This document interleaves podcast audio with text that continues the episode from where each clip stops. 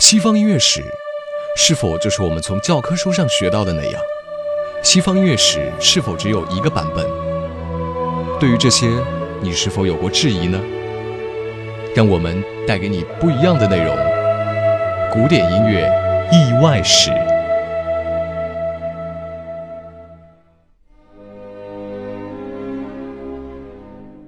古典音乐意外史。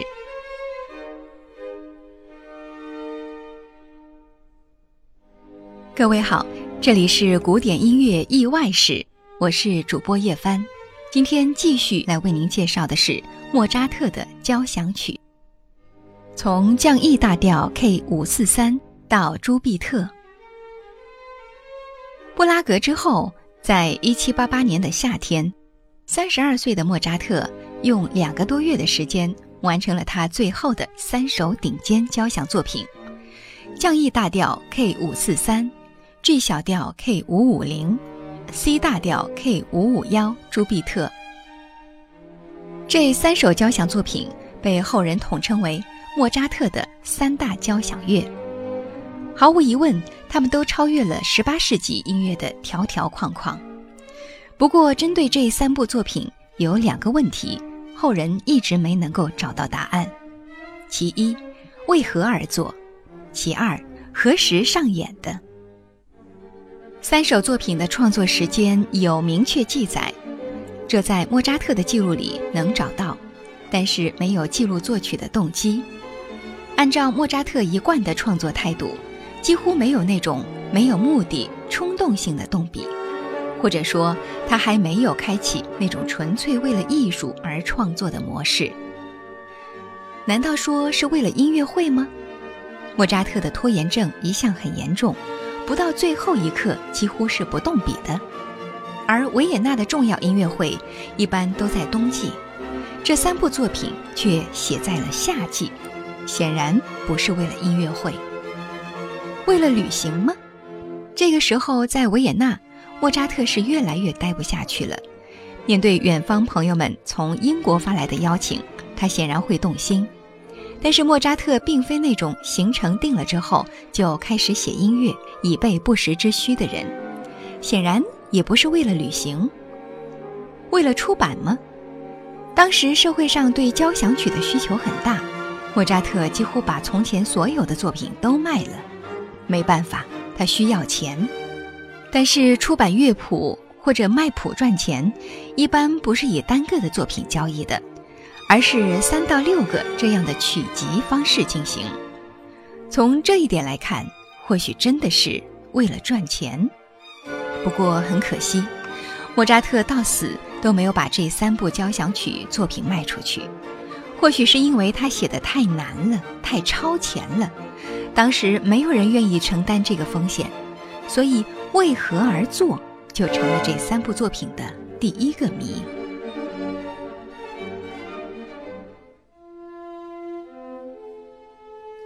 再说第二个，何时上演，也没有留下丝毫的线索。一七八八年，维也纳的作曲家们似乎像商量好了一样，集体抵制莫扎特。他想举办一个音乐会，甚至连观众都召不齐。无奈之中，转过年来，大约在一七八九年、一七九零年的两次旅行中，为了摆脱在维也纳出现的窘境。他把自己的旅行路线按照支持者所在地来进行制定。与此同时，他先后在德雷斯顿、柏林、法兰克福举办了音乐会，上演的是他的交响作品。但是具体演了哪些，并没有记载。这三首是不是包含在其中，或者是演奏了更为简单的旧作来讨好观众，这些都无从而知。想来想去，似乎只有一条线索可以寻找。莫扎特改编了 G 小调交响曲，当时的器乐编制已经基本与现在的管弦乐团相似了，因此莫扎特加入了竖笛。在此之前，莫扎特在维也纳演奏时，也把哈佛纳交响曲和双钢琴协奏曲 K 三六五改编成有竖笛声部的版本。不过那些改动微乎其微，竖笛的声部甚至可以忽略不计。但是 G 小调交响曲 K 五五零的情况却完全不同。这里的竖笛并不是单纯的为了增加音色的厚度，初稿中写给双簧管的部分几乎全部都转移给了竖笛。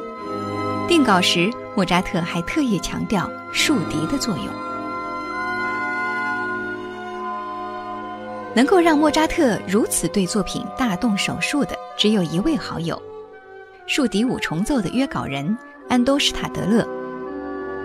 随后，在一七九一年四月十六、十七两天，同往年一样，在维也纳为音乐家协会的未亡人以及孤儿筹集救济金的音乐会，在布鲁克剧场开幕。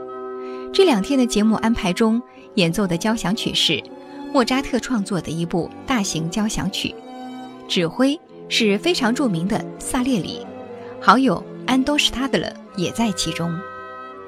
依照这条线索，这次音乐会很可能上演的是以竖笛为主要特质的降 E 大调 K 五四三，或者是 G 小调 K 五五零改编版，或者是两首都演奏了。不过这仅仅是推测。因为至今都没有具体的线索能够告诉大家，这三大交响曲的首演究竟是在何时何地。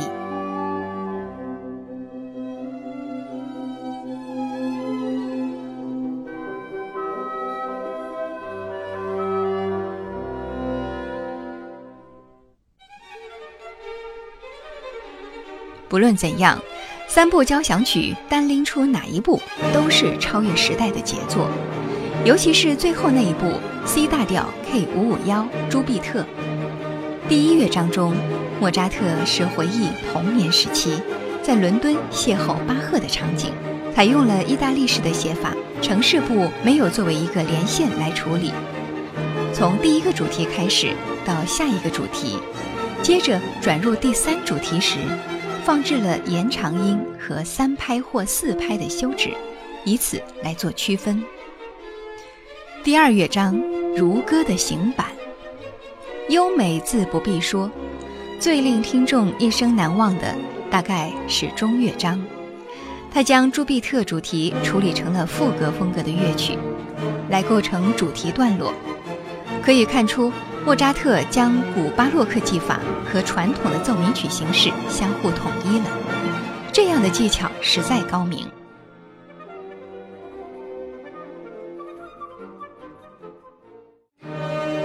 降 E 大调 K 五四三是莫扎特交响作品中不只用一把双簧管，而是用竖笛唱主角的乐曲。第一乐章用壮丽的前奏开篇，简直就像是要用音乐修建一座教堂，充满了力量以及对称美。第二乐章行板中，包括了后来瓦格纳的创作手法，同音异名转调。从降 A 小调转到 G 大调，可谓是极其超前的创作。中曲乐章不是以往惯用的轻快的音乐，而是零零碎碎的主题，将人带入到原始丛林中，就像是三月的阳光透过树荫洒在脸上。在降 E 大调中出现的高难度转调技巧，在随后的 G 小调交响曲中也出现过。乍一听。